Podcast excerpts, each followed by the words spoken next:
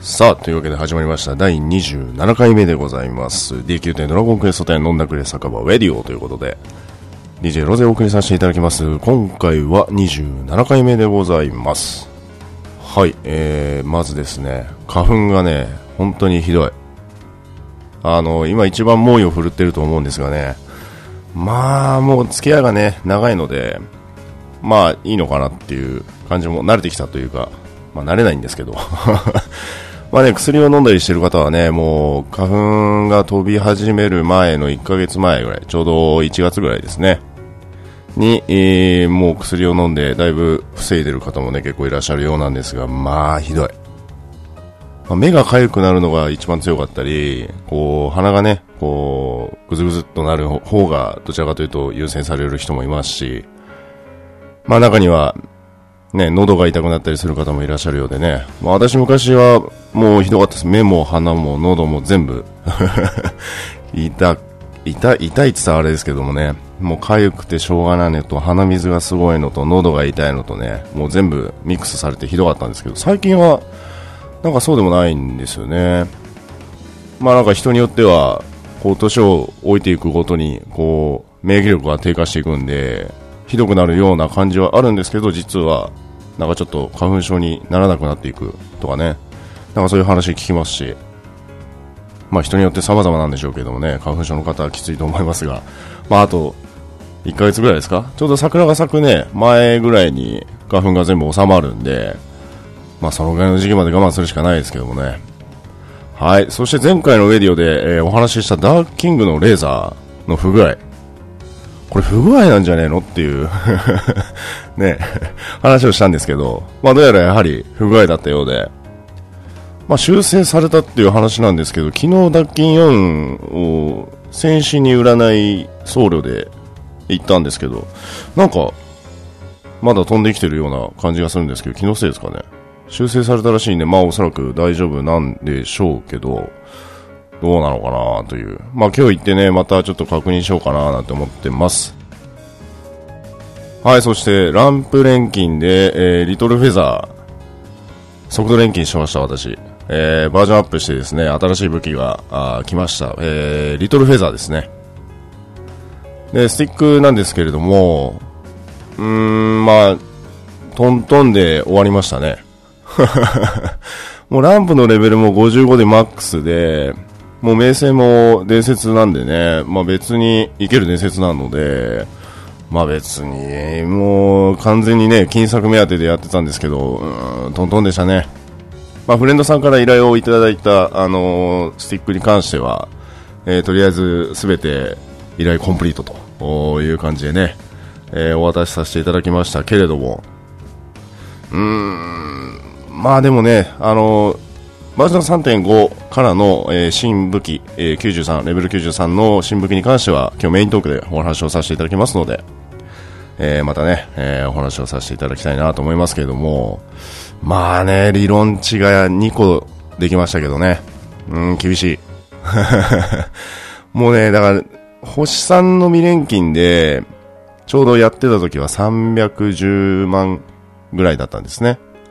で、全部成功でも、いくらぐらいだったかな ?350 万ぐらいなんですよ。だから素材代を引いて、さっぴいてトントンみたいな。で、逆に大成功が2個ついて、1個失敗した方が高くなってたり、まあなんかちょっと若干ね、やっぱりあの、錬金石のおかげで、こう失敗品ができても、まあそれなりに、えー稼ぐことができるというかまあ、良かったのかなというところもありますけれども、あの、大成功大成功来て、次来た時に、うわもうこれ成功した理論値や、大成功来た理論値やとかって思うんじゃないですか。で、そういう時に限って、こう失敗部分が全部パルとかね。うわ うわ来たこんなとこでみたいな。で、もうなんかもう回すじゃないですか。回さざるを得ないじゃないですか。だからもう、死ぬ気でね、祈るんですけど、いやーもう来るな、パル来るな、パル来るな、パル来るな、パル来るな、つって 祈って、まあ、せめて、せめて埋め尽くし。まあ来てくれって思うんですけど、まあツイッターにも上げたんですけどね、えー、大成功、大成功を MP 吸収率1.4とかね。もうコントローラーぶん投げそうになりますけど。まあそんなこんなのバージョン3.5の金作でございました。トントンで終わった。まあ若干マイナスぐらいですね。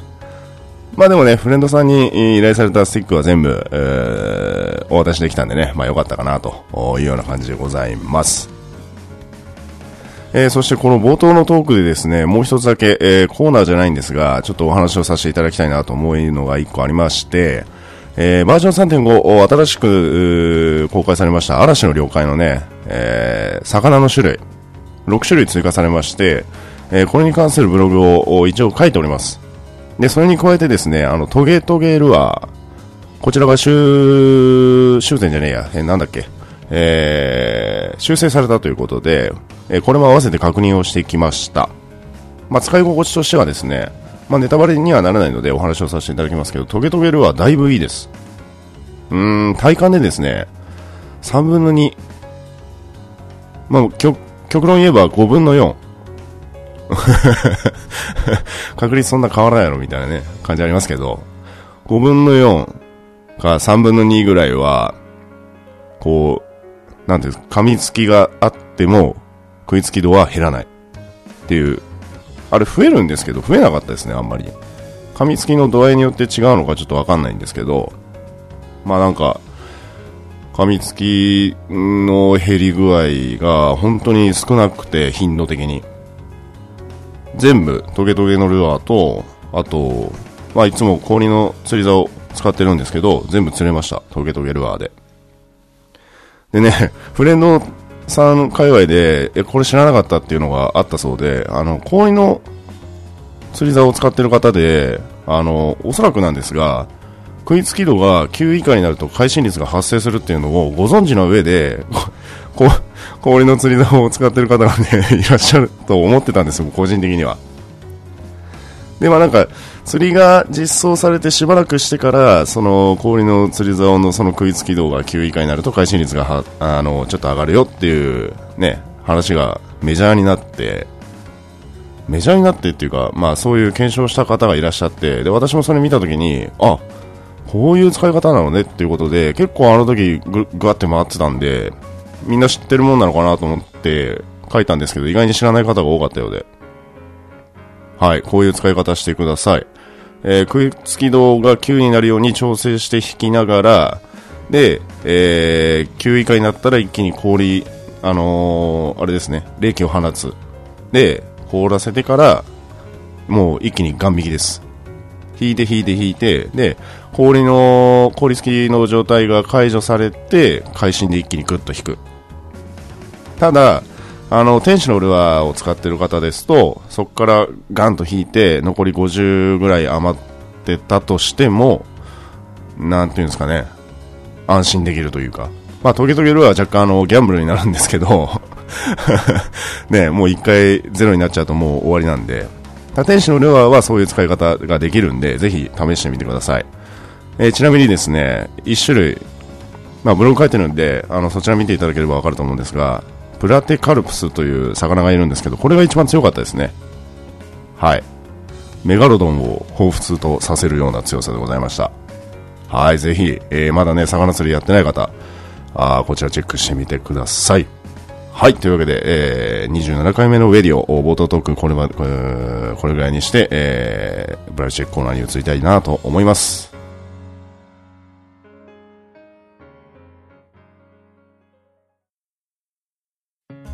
さあ、というわけで、第27回目、ウェディオでございますけれども、早速参りたいと思います。ブラチェックコーナーということで、まあ、今回はバージョン3.5が公開された直後のブライチェックコーナーから1週間空きましてのチェックでございます。えー、収録日3月の11日でございますけれども、えー、だいぶですね、えー、落ち着いてきた商材から、あちょっと値上がりした商材等々いろいろありますので、こちらの方、私が独断でチェックをさせていただいた商材をですね、皆様にお届けをさせていただくブライチェックコーナーでございます。さあ、というわけで、えー、まあ、早速参りましょう。天竜層、こちら7300ゴールド。前回収録7000ゴールドですので、えー、プラス300ゴールドですね。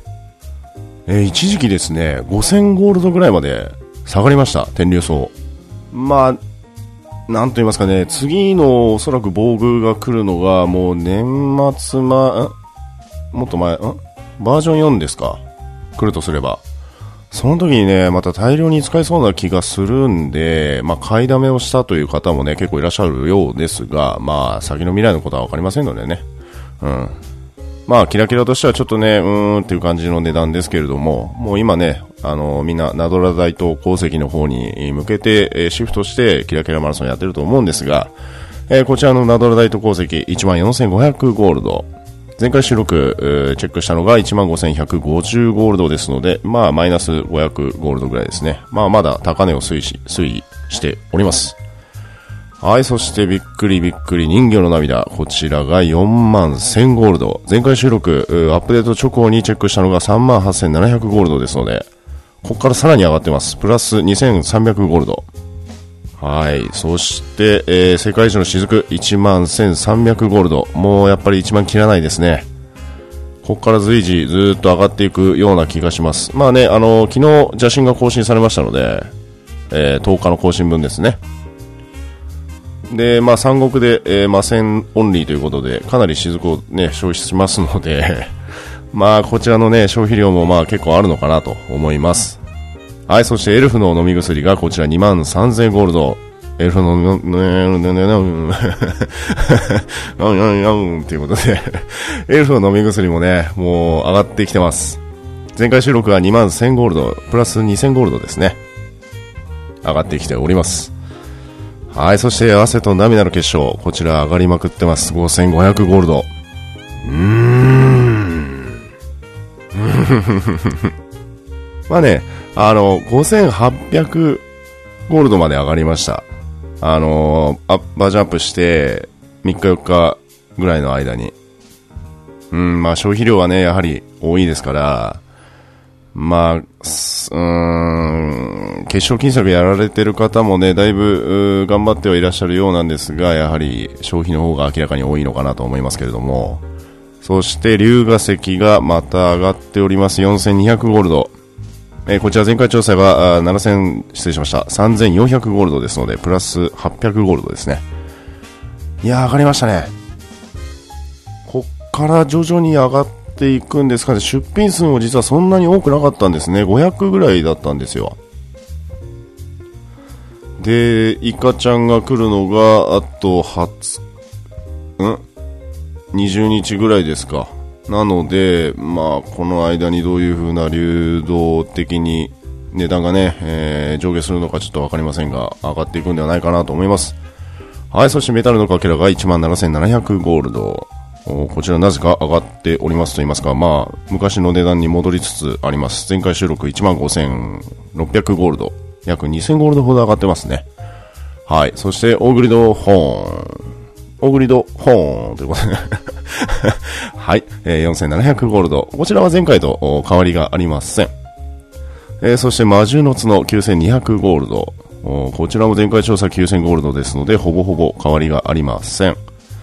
えー、そして厳重の皮が2万1000ゴールド、前回収録1万9500ゴールドですので、約1500ゴールド上がっております。えー、そしてですね、ナイトメアリーフ。下がりましたけれども、まだ高いです。2万8000ゴールド。前回収録が4万ゴールドですんで、1万1200ゴールドほど下がっております。はい。えー、そして、虹のオーブ。上がりましたね。24,500ゴールド。うん、前回収録が22,200ゴールドですんで、プラス約2,000ゴールドほど上がっております。こちらもまあ、まあまあまあ、ね、武器、鍛冶、職人さんはね、使うので、まあ消費が多くなっているのかなと思います。えー、そして風切りの羽とドラゴンの皮はもう前回収録で終了とさせていただいておりますので、こちら飛ばしていただきます。はい、そして来ました、烈風石。レプケンつってね。はい。何やったっけな、これ。今、とっさに思い浮かんで喋ったんですけど、レプケンつってね。なんだか、キン、キングオブファイターでしたっけ？忘れたな。まあいいや。えっとですね、3200ゴールド。えー、前回収録があバージョンアップ直後だったんで、まあ5万1000ゴールドとなっておりますけれどもね。まあ、ここ最近見るに3万2000から4000の間をぐるぐる回っております。はい。でね、あのー、フレンドさんで、ね、あのー、メガネをかけたコゲパンさんがね、あの、烈風石金作に行ったお話をね、ちょっとブログで見たんですけど、これね、さっき触れなかったんですけど、人魚の涙の方が高いんですよ、これ実は。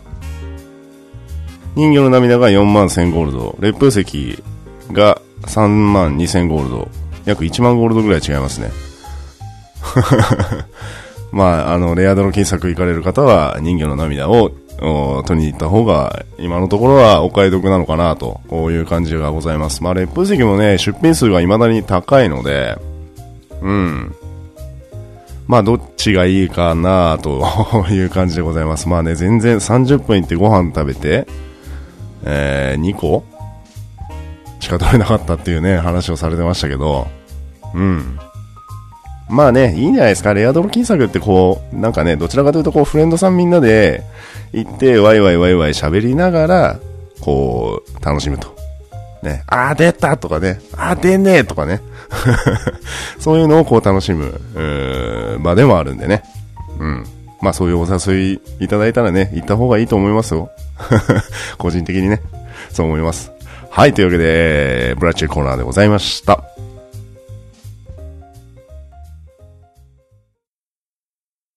さあ、というわけで、えー、続いております、第27回目のウェディオでございますが、えー、今回ですね、ちょっとアストルティア通信チェックやらない予定だったんですが、一つだけ、ちょっと皆さんにね、あの、お話といいますか、まあ、個人的な了解、了見なんですけれども、えーとですね、土地改修の延期及び土地追加の予定についてということで、えー、来ておりましたのでね、これお話ししたかな、前回。ちょっと覚えてないんですけど、ちょっとね、えー、読みます。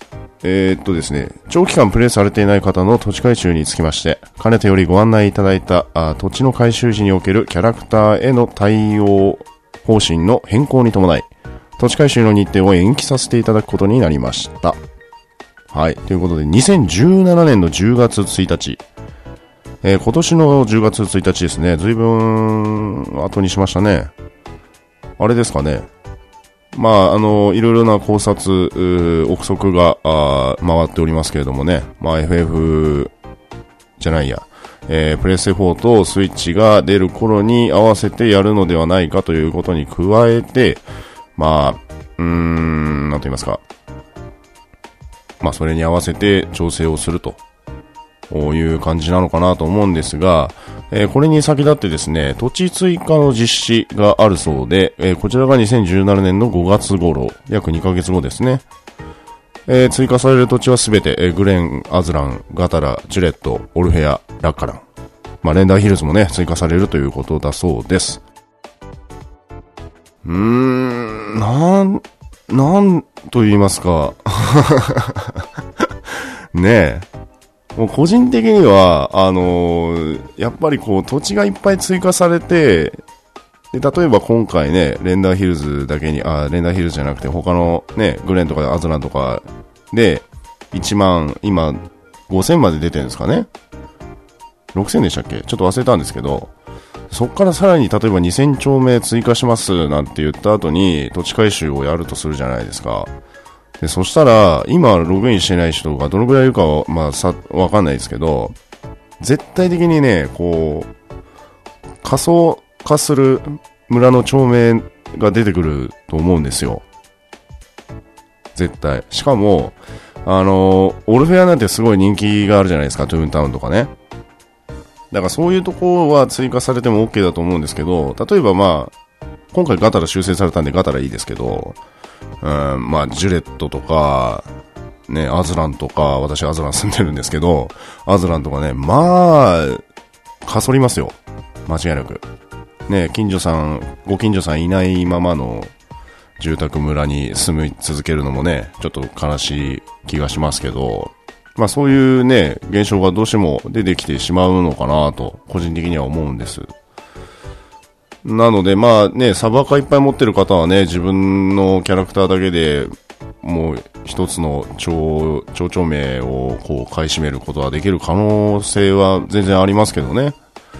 うーん。いやまあ、レンダーヒルズ買うために1万個になって金策してた私ですけども、なんか、熱が冷めてね、レンダーヒルズ別にいいかなとかって 思い始めたんですけど、やっぱりね、こうやって追加が来るんで、お、ちょっと頑張ろうかなと思うんですが、まあ、新床闇のね、メイブが来るんで、まあ、それの装備と武器次第ですね。もう多分その時に武器と、えー、防具はもう全部新調する予定です。まあ武器はね、ちょっといくつか買いましたけど、これもまた後ほどお話しさせていただきますけれどもね。うーん、武器、防具はその時に一気に買うんで、まあおそらく、相当な額を使う可能性が高いです。まあそれに伴ってね、使える職も増やす予定なんでね。うん、まあお金が残ってれば、レンダーヒルズ買いたいなっていうのは、やっぱありますけどね。うん。まあ、お財布と相談という感じです。はい。というわけで、えー、投資開始の延期と土地追加の予定について、えー、アストティア通信チェック、短いですが、あやらせていただきました。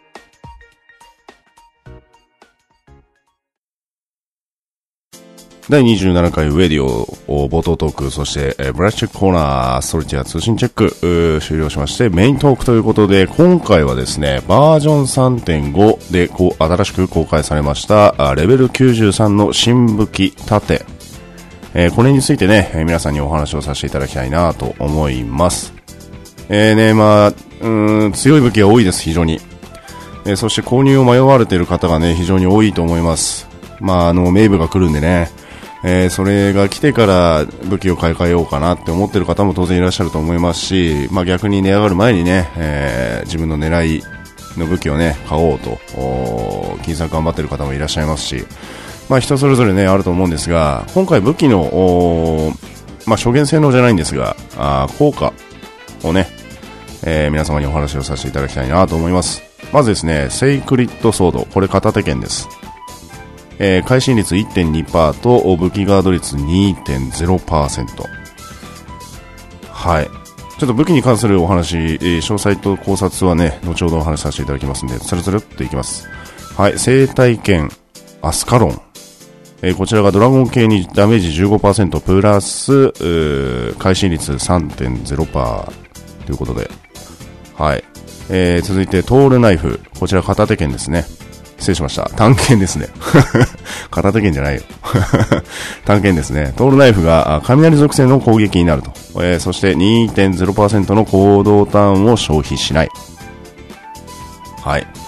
えー、そしてリトルフェザー、あこちらが開戦時50%で聖なる祈り、そして呪文速度が2%ですね。えー、上がります。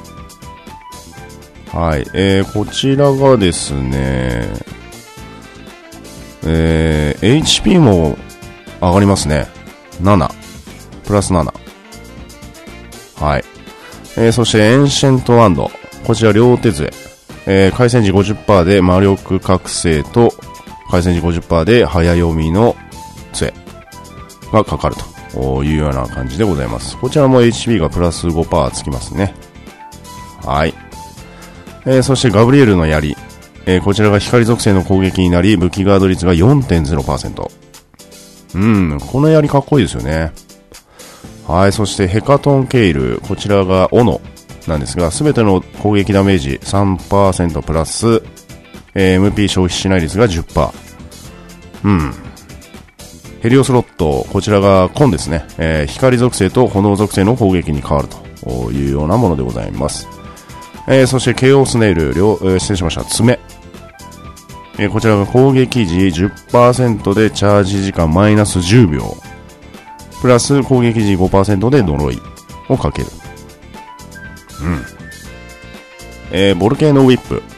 えー、こちらが無知ですね、えー、炎属性の攻撃になり、えー、2.0%で行動ターンを消費しないということで、えー、出ております。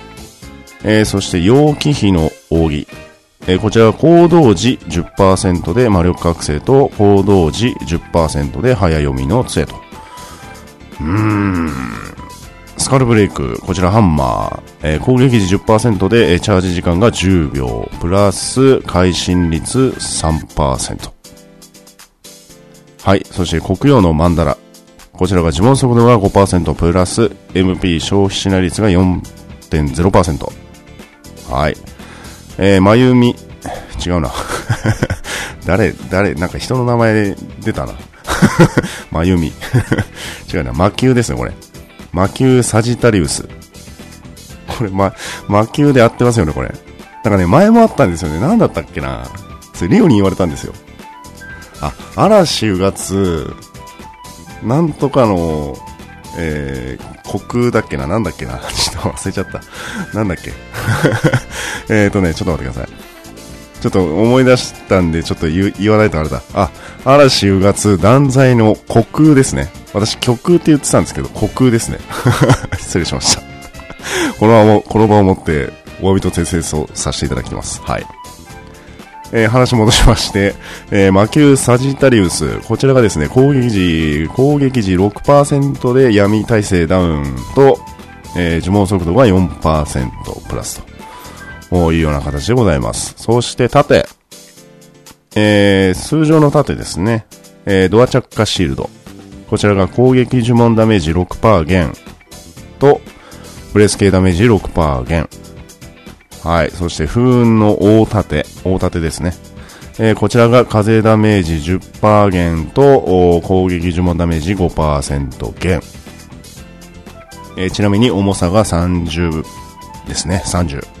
えー、そして HP がプラス10というような形になっております。はい、疲れた。こんなんで疲れてどうすんのよっていう感じで。まあまあまあ。えーとですね、で、個人的にちょっといろいろ考えてみました。えー、まずですね、セイクリッドソード。片手剣ですね。うーんとですね、会心と武器ガードが上がるっていうこの、まあ、基礎効果なんですけれども、これですね、思うんですが、まあ、相乗効果はまだ検証してないんで何とも言えないんですけど、バトルマスターでこれを2本両手で持って、まあ、二刀流ですね。二刀流にすると多分、攻守ともに最強なんじゃないかなって個人的には思います。で、昨日ですね、メビウス君にもそのお話をしたんですけど、片手剣についてだけ聞いて、どう思うって聞いたら、うーん、まあ、強いよねっていう話はしてました。うん、かなり抽象的に言いますけど。はい。まあ、ね、武器ガードがつくのって意外に結構良くて、まあおそらく槍持たれてる方でね、思う、あの道具とか槍パラやってる方はね、おそらくわかると思うんですが、武器ガード率って結構侮れなくて、結構弾くんですよね。で、片手で持ってて武器ガードすることって結構あるんですけど、これが2%でしょ？基礎効果。で、そこからさらに二刀流でまあ、二刀流で持つと、これが4%とかになるとすごいことになるなと思って、うん、まあ、で、考えたのが、はやぶさ県会議は完全に A ペチ専用になって、で、まあ、なんと言いますか、うん、脱菌もね、ちょっとね、考え、難しいんですよね。やっぱりあのガジェとか引いた時のね、あの最大火力っていうのはやっぱり二刀流のバトの最大の強みですから、はやぶさ剣回でね。うーん、どっちがいいのかなと思うんですけど、まあ、多段攻撃がおそらく来るであろう次の新常闇名部が来た場合で、かつバトマスに席があるんであれば、このセイクリッドソード二刀流が多分流行ることは間違いないなと個人的には睨んでます。ですんで、おそらくセクリットソード値上がる可能性が高いんで、私は先買いをしようかなと思って今ずっとバザーとにらめっこしてます。はい。まあコストは最小限に抑えたいんですけどね、なかなかこう、黄色の木の錬金石もね、えー、まだ数が少ないんで、まあちょっとバザーと財布と相談しながら今選んでる最中です。はい。まあ、ちょっと攻守において二刀流のセクリットソードはかなり最強なのかなと個人的には思います。はい。そしてた、えー、生体験、アスカロン。もう完全にこれ、レグナード用ですね。うん、もうレグナードバトマス専用ですね。ドラゴン系にダメージ15%でしょ？で、会心率3%でしょ？もう、もうって感じですよね。だもう、アスカロン担いで、で、ドラゴン系に9%のベルトとつけるだけで、で、ドラスラーの宝珠つけて125%でしょ？まあ、強化、強化石使わなくて。ってなるともうえらい火力になるんじゃないかなと個人的には思うんですけど、どうですかね？私まだこれ買ってないんで、うーん、どうなのかなっていう感じでございますけどね。まあ、いずれ買うでしょう。おそらく。はい。ただ、フューリー、うん、まあいいや。はい。えー、そしてトールナイフなんですが、これがですね、次の新戸みメイブの弱点が雷ではなかろうかという憶測が広まり、そして消費が上がってるというような感じでございます。うん。わかります。あのね、ただね、構成によるんですよね。踊りに席があるんだったらトールナイフ使って全然いいと思います。本当に。まあ、本当に強いと、強くなると思います。でね、踊り子っていろいろとこう、やることができるじゃないですか。歌と踊りのパッシブスキルがね。だからそれによっては、踊り子の席って全然あると思うんですよ。うん。ていうか、個人的に踊り子好きなんで、踊り子の席を増やしてください。思います。だって、剣の前とかね、あれめっちゃか、めちゃめちゃかっこいいじゃないですか。あんなん、あんなん惚れますわ。惚れてまうやろつって。はい。すいません。えー、雷攻撃ね、えー、どうなることやらと。おまあ、踊り子の席があるんであれば私は買います。はい。えー、そしてリトルフェザー。まあ、まあ、これはソウレさん欲しいでしょう。絶対欲しいと思います。だって、まあ、ただ、ただ、あの、言わせてもらいたいのは、リトルフェザーとエンシェントワンドに関しては、これ完全にあの、タイムアタック用ですよね。効果が。エンシェントワンドは開戦時50%で魔力覚醒と早読みの杖でしょこんなんだってレグのレグ4でタイムアタックするのに例えばマサンパラとかでね行って最初から丸覚醒と早読みの杖なんて来たらもうもうですよ。要はまあ極端に言いますけど2ターン分稼げるってことですよね。で2ターン分稼げるってことは相当最初初手の段階で有効なのかなと思います。タイムアタック的にね。うん。そう思う感じでございます。はい。そしてガブリエルの槍。これですねかっこいい。見た目が。ようやくなんか槍っぽい槍来たなみたいな。うん。まあ前回もお話ししたかもしれないですけど あの別にディスるわけじゃないんですけど、あの、タワーランス？あんなんもう棒の上にね、あの、レゴで作った城をペコってつけたような 怒られる。うん。なんか前も同じ話したような気がする。はい。ちなみにですね、槍の武器ガード率4%これプラスって相当強いと思うんですよね。特に槍の基本パッシブでも、その武器ガード率ってあるんで、それガン積みしたら相当なガード率じゃないかなと思います。だから耐久戦においてはね、あのー、槍パラとかって結構ね、可能性あるんじゃないかなって個人的には思うんですけど、まだやってなやってなかったりするんですけどね。で、それで行くならバトマスで行くわっていう感じになっちゃうんで、個人的には。まだ試してないんですけどね。あの、槍パラ愛好会の方々にとってはね、まあおそらくうーん欲しい槍ではないかなと、個人的には思います。はい。まあ、オのヘカトンケールは、まあ、うん、いいや。まあ、コン、コン、コンもいいや。うん。えー、そしてですね、あと、ケイオスネイル。これ爪なんですけど、あの、バージョン3.5でね、えー、舞踏家にまた優遇されないと言いますか、まあ、ね、もう舞踏家お通夜状態ですけど お通夜ってさ、舞踏家好きな人に怒られちゃいますけど、この攻撃時5%で呪い。これがちょっと強いのかなってちょっと思います。うん。まあ、場合によってはね。うん、怒涛の舞踏家軍団とかね、そういう時にちょっと試してみたいなと、個人的には思います。はい。えー、そしてですね、飛ばして飛ばして、スカルブレイク。買いました、これ。これ一番真っ先に買いました、これ。攻撃時10%でチャージ時間マイナス10秒。これ攻撃時ですよ。攻撃時。何が言いたいかというと、占い師に皇帝カードをずっと、まあおそらく回戦から終戦まで、皇帝カードを引いて、引いてきて、あのー、付与され、させてもらうのとほぼ同じぐらいの確率だと個人的には思ってます。はい。で、うん、会心率が上がるのはまあまあいいとして、この攻撃時10%でチャージ時間10秒マイナス。これね、最初ね、パラでいいかなと思って買ったんですけど、レグで攻撃する機会ってまあ、プレートインパクトぐらいしかないんで、うん、まあ、プレートインパクトレグ、グに関してのプレートインパクトって結構ね、握手だって言われてるんですけどね。私はそうは思わないです。はい。要は、あのー、ちょっと話ずれずれて申し訳ないんですけど、レグナードのパラでね、あの、プレートインパクトを結構ね、議論されたことがあって、要は、軸ずれを起こす可能性があるんですね。補助壁とか入っていただいてると、ソウルさんに。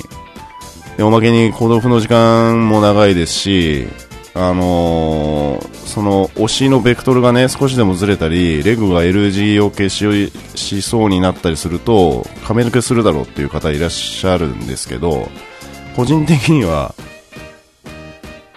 問題ありません。はい、まあ、軸ずれを起こすとか行動不能時間が長いとかっていうのはまあ分かります。ただそのターンエンドまでのねその中間的な時間と例えば補助壁が入ってる入ってないとか、で、自分が、なんていうんですかね、僧侶さんが例えばキラポンをやったりとか、祈りをやったり、天使を入れたりする、その、推しのベ、僧侶さんが補助壁に入ってて、僧侶さんの推しのベクトルが自分と同じで、かつ、その推しがその行動をすることによって推しが解除されるタイミングを見計らってプレートインパクトとかやると全然抜けないです。これは。でソウルさんも行動終わったらまたすぐ補助壁入ってくれたりするんで抜けることはまあないです。ただドラではやらないです。プレートインパクトは。さすがに。うん。レグ1の時ぐらいですかね。うん。あと補助壁ない時とか。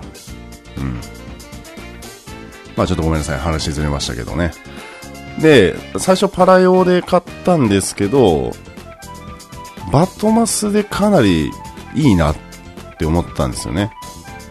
要は左手じゃねえや、右手に片手剣持って、左手にスカルブレイク。もうずっと、ほぼほぼ、チャージ時間マイナス10秒がループで使えるような状態ですよね。だからもうこれかん、これ見た瞬間にもうちょっと買おうと思って、で、パラ用に買ったんですけど、攻撃頻度少ないけど、あれ？バトマス装備できんじゃんっていうで、まとまって装備して、今私預けてます。酒場で。はい。あとね。もう特訓終わるんで、ちょっと戦士にシフトしようかなって今ちょっと考えてますけど、あの、酒場に預けるときはね。はい。うーん、そしてそしてやってきました。国王のマンダラ。これもね、すごいですね。呪文速度プラス5%でしょ？で、MP 消費しない率4%と。まあ、MP 消費しない率4%はまあいいとして、この呪文速度5%。これ、例えば、攻撃のね、ツボ錬金の方々が、攻撃プラスの錬金をしてて、で、例えばパルで呪文速度がつくとするじゃないですか。6%ですか。まあ、上級なんで。そうするともう11%ですよね。で、まあ、相当の値上がりしてましたね。あのバージョンアップしてすぐは速度錬金速度錬金といいますか、まあ、あの攻撃錬金をしつつ、パル狙いの速度付けすごい入ってました3000万とかでで出てたりしてましたね嘘やろみたいなただやっぱりね道具使いでしかも武名を使うとかあとレンジャーで使うとかねあのー、もう喉から手が出るぐらい欲しいアイテムではないかなと思いますはい。まあね、その分ね、攻撃ついてるやつと呪文速度がついてるやつ、例えば呪文速度6%と攻撃66とか、そういうのはもうね、そういうアイテムは非常に値上がってますけどね。うーん、ん、ツボやってたら多分そっちの錬金やってたかもしれないですね。はい。えー、そして物議を醸してんのがドアチャッカシールド。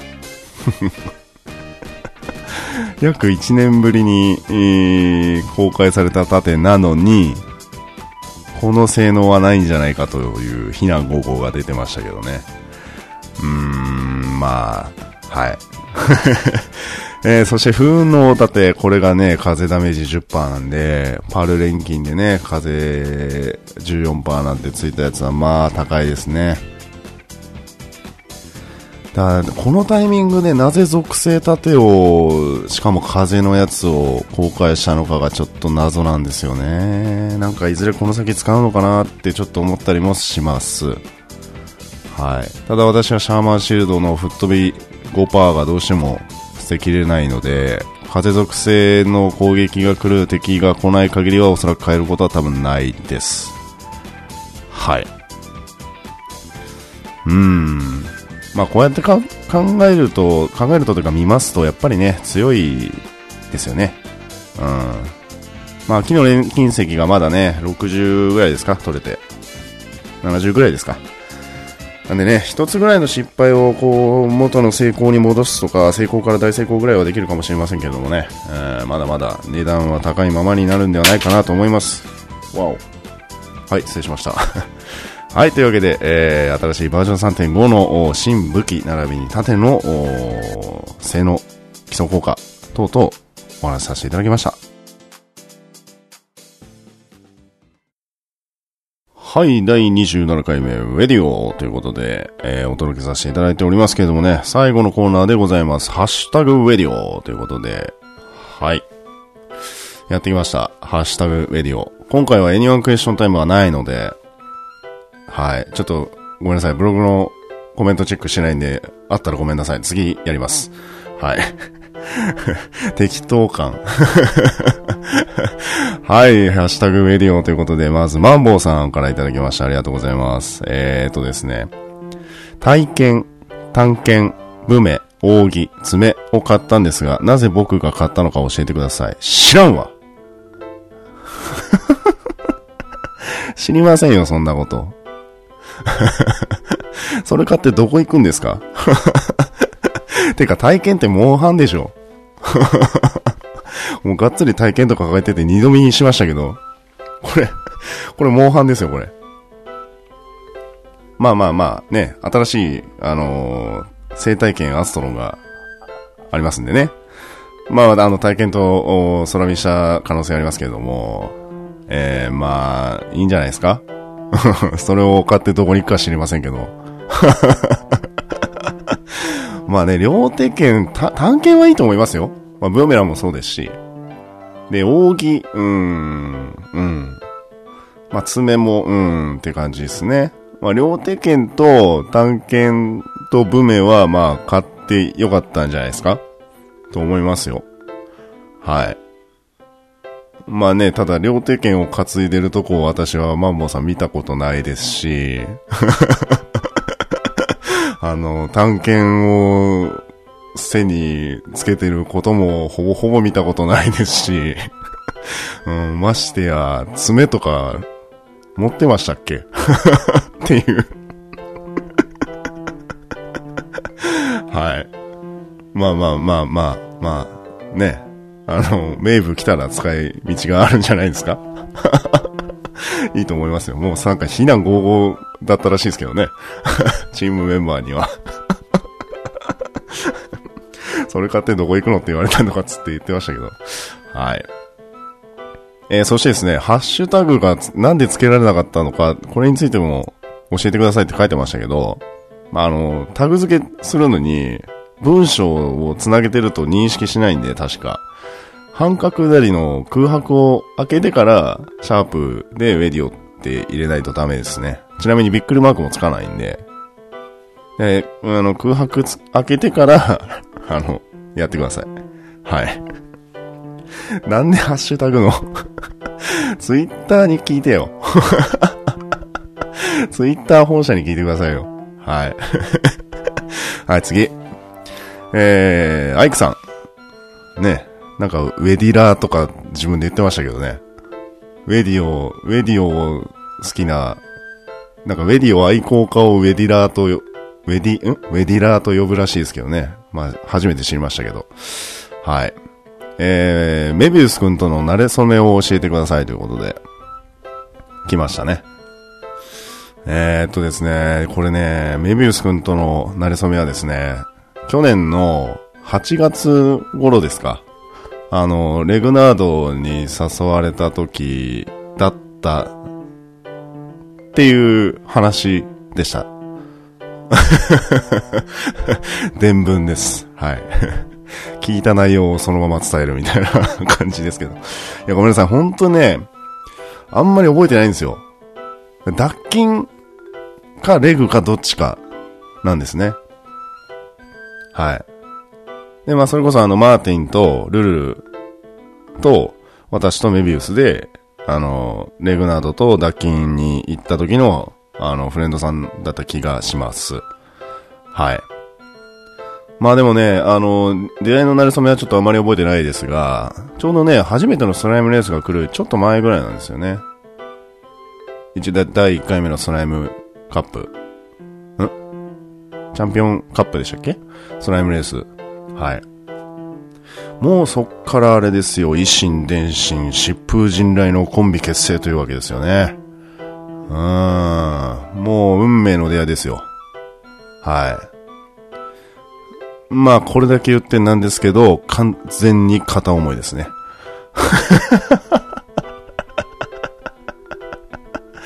あのー、ごめんなさい。言わせてもらいますけど、ホモではないです。はい。ちなみにそんなに、こう、一方的な片思いでもないです。ただ、まあ話の馬はありますし、まあ、ね、パラソーで組めはまあ、それなりにまあ何でもいけんじゃねえかっていうぐらいのコンビ感はありますけど、個人的にはね。はい。ただ、あのー、界隈にはホモじゃねえかというホモ疑惑はね、浮上してますがね、なことはないですわ。いや、ほら、あるじゃないですか。あの、例えば、小料理屋に行って、ね、カウンターで一人、晩酌してたわけ、晩酌してたわけですよ。そしたら、隣のね、人も一人で飲んでて、で、まあ、とっくりで日本酒飲んでて、いや、今日も寒いっすね、とかつって、どうすかみたいな。一杯飲みましょうや、みたいな感じのね。で、そのまま意気投合して、えー、ね、飲み明かすと。こういうような感じの意気投合して、こう、あるじゃないですか、なんかね。そういう小料理屋の居酒屋的なね。うん、ないですか？そうですか。はい。そういうね、こうやっぱこう、すごい馬が合うフレンドさんってね、やっぱね、皆さんいると思うんですけど、まあ、うん、そんな感じの馴れ初めですね。うん、どんな感じでしょうね。まあ多分レングか脱菌かどっちかだったと思います。はい。うーん、だもうね、フレンドさんとの馴れ初めね、おすごい、こう、強烈なインパクトが残ってる方はね、やっぱ覚えてるんですけど、この馴れ初めを改めてこう、例えばフレンド200人さん全員の馴れ初めをって言われると、こう、うんっていう感じがね、結構あったりしますし、皆さんどうです？逆に皆さんどうですか？覚えてます？すごいいつも遊んでる仲いいフレンドさんの馴れ初めとか逆に、逆、逆クエスチョンタイム。どうですか？皆さん逆にあの、いつも遊んでる仲のいいフレンドさんとのまあ、慣れ初めと言いますか、フレンドになったきっかけみたいなね。うん。じゃあ、募集します。じゃあって あのー、募集します。一番仲がいいフレンドさんとの出会いの慣れ初め。か、もしくは、あのー、フレンドさんとの、あの、出会いの慣れ初めを覚えている人がどのぐらいの割合でいるか、何パーぐらいの、何割ぐらいの確率でいるのかとかね、うん、教えてください。私ちなみに多分ね、6割ぐらいは覚えてますよ。低いですか？低いですか？いや、でも6割、6割ぐらいは言えますよ。うん。ごめん、50%ぐらいにしときましょうか。うん。ごめんなさい。はい。というわけで、ハッシュタグウェディオでございました。はい。というわけで、えー、第27回目、DQ ドラゴンクエスト10の音楽で酒場ウェディオということでお送りをさせていただきました。また長くなっちゃいましたね。50分くらいになりますかね。今回もね。申し訳ないですね。ねもうさすがにお風呂で聞いてる方いらっしゃらないと思いますけどね。はい。お風呂でこれを、このウェディオを聞くってどういう感じなんでしょうね。あの、やっぱり一人でただただこう垂れ流してるラジオなので、まあ、昔あの私よく「オールナイトニッポン」の福山雅治のあのやってたラジオをね聞いてたことが、まあ、あるんですけどまあねちょっと片耳片手間ぐらいの感じで聞いていただくのが一番いいんじゃないですかラジオとかって。はい。まあそれこそなんか映像とかねあのついてるんだったらあれですけど。うん。はい。というわけで、えー、今回はですね、メイントークにバージョン3.5の武器と盾、えー、について、えー、そしてハッシュタグウェディオ等々、いろいろとお話をさせていただきました。うーん、まあ、次回はおそらく、うん、提案門チェックとかできるんではないかなと思います。まあ、エニマンクエスチョンタイムが来てれば、それもお話をさせていただきたいなと思いますし、まあ、これに関して話したよっていう内容等々あれば、あブログのコメント、そして、えー、ツイッターではハッシュタグ、ウェディオでつけていただいてね、えー、お寄せしていただければなと思います。はい。というわけで第27回目、DQ でドラゴンクエスト10飲んだくれ酒場ウェディオということで、DJ ロゼがお送りさせていただきました。